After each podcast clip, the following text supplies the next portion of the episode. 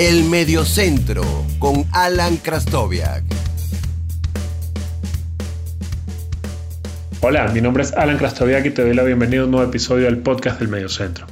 Como saben, en el podcast del Mediocentro me gusta tocar eh, temas de, de, fútbol vintage, de fútbol antiguo, de fútbol ficción, echar la mirada un poco hacia atrás. Pero cuando se trata de la vino tinto, no solamente me gusta pues mirar hacia atrás, sino también ver lo que puede estar pasando en el momento. Y aunque no, sean, no sea lo que siempre hago, cuando la, ocasión lo amerita, pues siempre es importante hablar de lo que está ocurriendo alrededor de la selección venezolana. Yo soy venezolano y mucha de la gente que me escucha lo es, así que creo que es eh, importante hacerlo.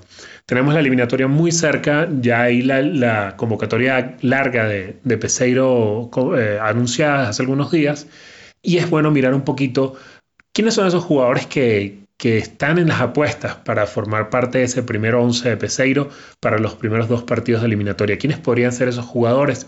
Teniendo en cuenta todo el tema que hay en el momento en que estoy grabando esto con la MLS y que hay varios futbolistas venezolanos allí, pero que vamos a tratar de obviar eso por un momento y pensar solamente en el aspecto deportivo para pensar un poco por dónde podría estar ese primer 11 o esos primeros 14 eh, o 15 jugadores que podrían estar en el primer, eh, eh, dentro del grupo más cercano a estar en el primer 11 de Peseiro. Sin más preámbulos, vamos allá.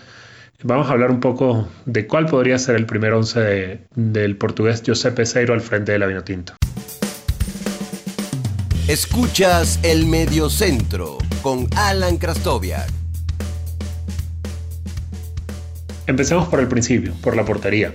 Si bien Wilker Fariñez no está teniendo actividad eh, en Francia, no es eh, poco común que haya porteros que no sean titulares en sus equipos, en sus clubes, y sí lo sean en la selección.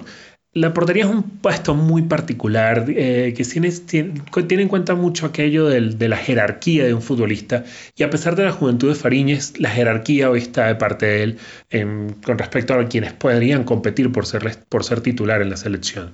Creo que hasta que Fariñez no pierda esa condición de titular con actuaciones, es decir, no esté cometiendo errores eh, graves eh, en la portería, no, no se muestre en una baja de forma pronunciada, creo que no va a haber discusión alrededor de quién debe ser el portero de la selección venezolana. No hay un futbolista en este momento que haya demostrado lo que el mejor Fariñez demostró ocupando la portería de la Vinotinto. Entonces, si hay muchas dudas, y creo que es la zona en la cual podríamos tener más dudas, no por, no por la calidad de los futbolistas que tenemos allí, que creo que hay futbolistas de, muy buen nivel, sino en cómo acomodarlos. ¿Por qué? Porque sí hay realmente un hueco importante en el lateral izquierdo. Tenemos muchos años sin tener un lateral izquierdo claro eh, de la selección, un, un, lateral izquierdo de, digamos, de nacimiento, por decirlo de alguna forma, que haya sido titular. Quizás el último podría ser Jonay Hernández, y ha llovido desde que Jonay jugó en la selección. Luego estuvo Gabriel Siche, lo que lo hizo muy bien durante mucho tiempo, pero en un central reconvertido, un, proceso que ni siquiera fue parte del, seleccionado, sino fue parte de lo que él vivía en su club, donde eh, Noel Chita San Vicente en el Caracas lo llevó a jugar por allí. Entonces, eh, sí hay un agujero importante allí y eso genera un inconveniente a la hora de configurar la, la defensa. Los centrales, hay tres que son los nombres que, que están en todas las apuestas, son Osorio, Chancellor y Villanueva. Va a depender mucho de qué tenga en cuenta Peseiro para tomar la decisión cuál de estos tres eh, va a ser la dupla titular. Pero pareciera que, mm, más allá de que Villanueva en este momento sí está jugando en Portugal y lo está haciendo a un buen nivel, eh, están bastante parejos. No hay, no hay dos que resalten especialmente sobre los otros, sobre todo sobre el otro, sobre todo teniendo en cuenta eh, su nivel, su máximo nivel. Los tres han dado buenos partidos en la selección y los tres han dado buenos partidos en sus clubes. Quizás Jordan Osorio ha perdido un poquito el tema del, central porque estuvo jugando en el Zenit algún tiempo, incluso como, como volante 5 pero en la selección eh, mostró eh, muy buen nivel en algún momento. Así que aquí creo que es un tema más de lo que, Peseiro decide, de las características de los dos futbolistas que él quiera tener, teniendo en cuenta que también en, algún punto son tres futbolistas parecidos. En los laterales es donde vamos a tener eh, más dudas. ¿Por qué? Porque la lógica te diría, bueno, el mejor futbolista de la línea, que seguramente es Roberto Rosales, debería jugar en su posición natural, que es la de lateral derecho.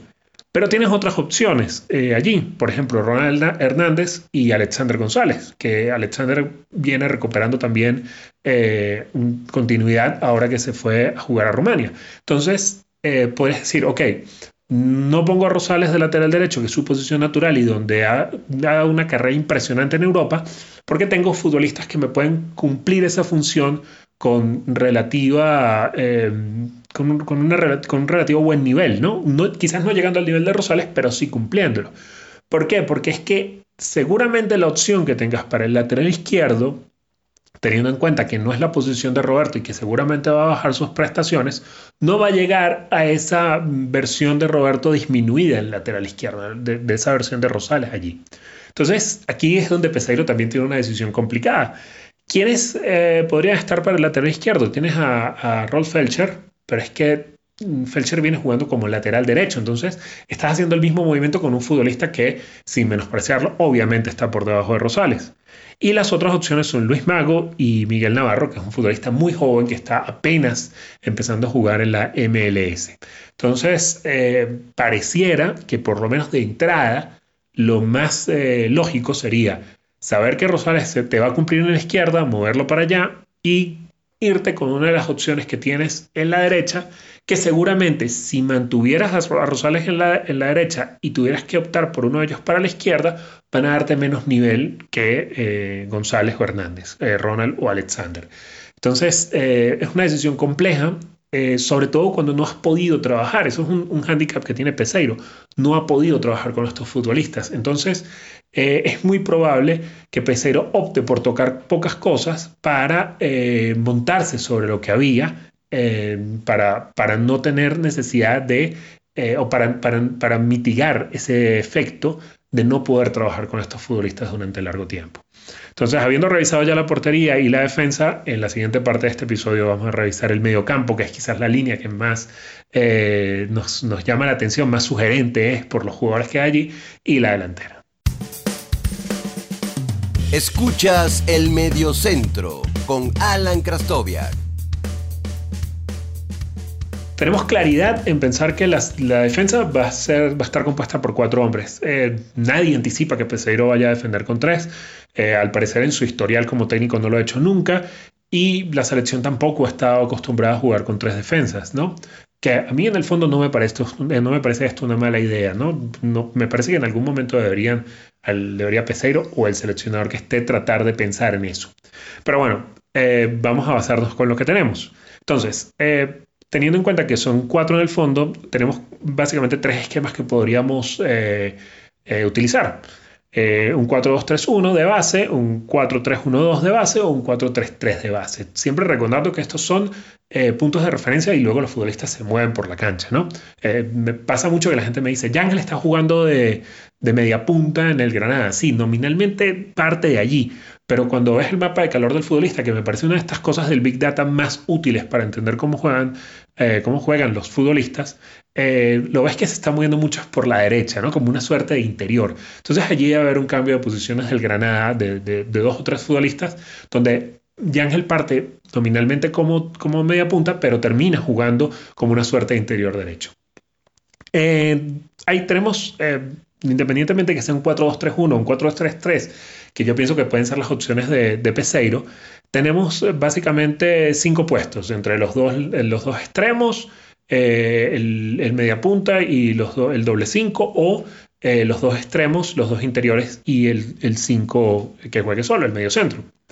Entonces, dos nombres son inamovibles de aquí. Yángel Herrera, que creo que es el mejor futbolista venezolano del momento, con el permiso de Darwin Machís, y Tomás Rincón. E independientemente de que sea un 4-2-3-1, si es 4-2-3-1, seguramente será uno al lado del otro, uno más, eh, más otro más libre. Lo normal sería que Yangel fuera el más libre en este momento, por, posiblemente por su nivel.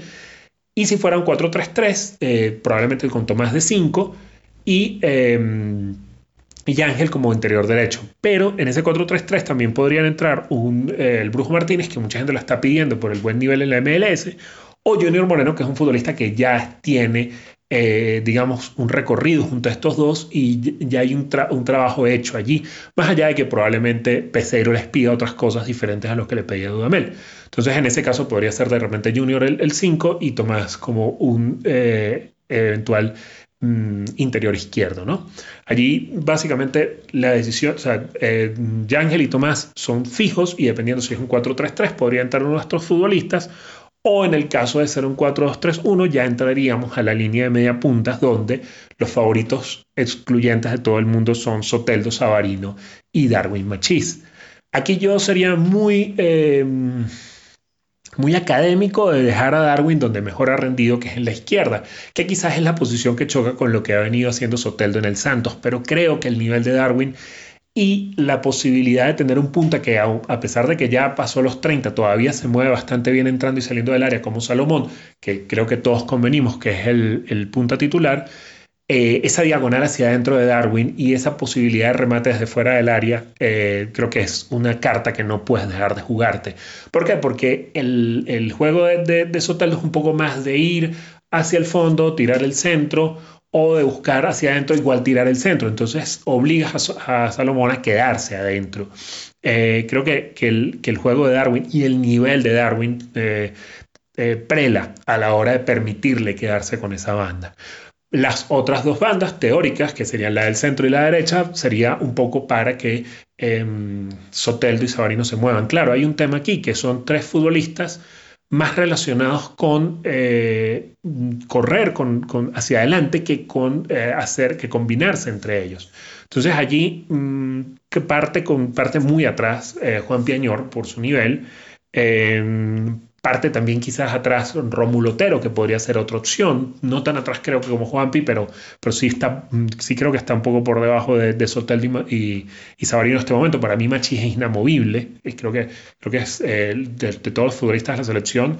Eh, quizás Fariñez, Rosales, Machís, Tomás Rincón, Yángel y Salomón son fijos. Ya nosotros podemos ir eh, viendo un poco quién, quién entra y quién sale, pero creo que, que Machís se ganó ese, ese espacio para ser un titular fijo en la selección.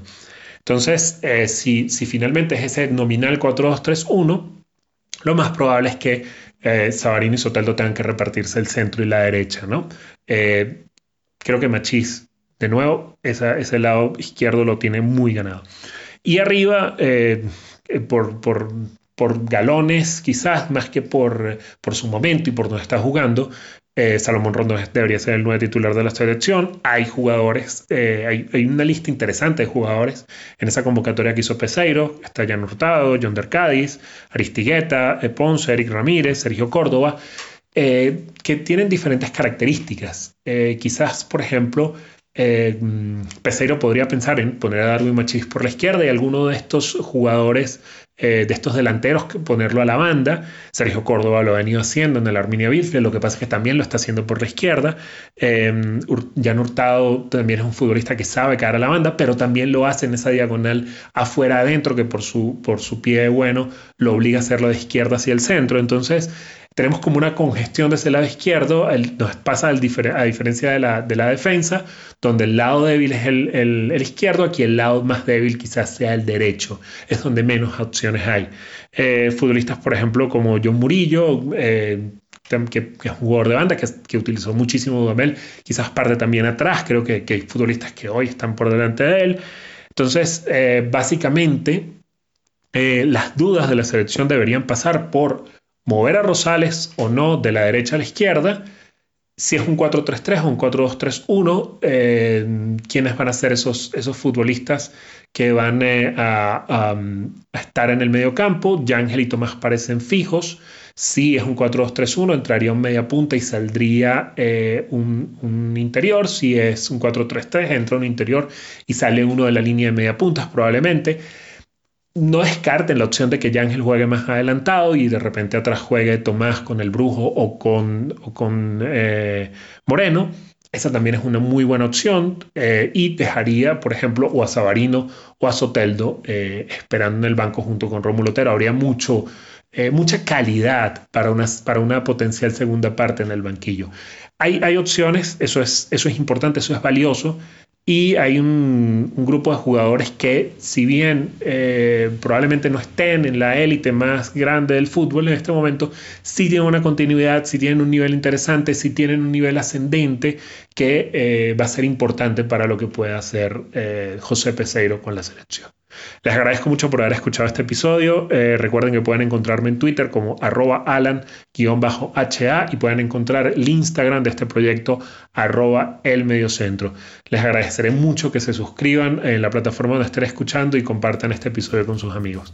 Muchas gracias y será hasta una próxima oportunidad.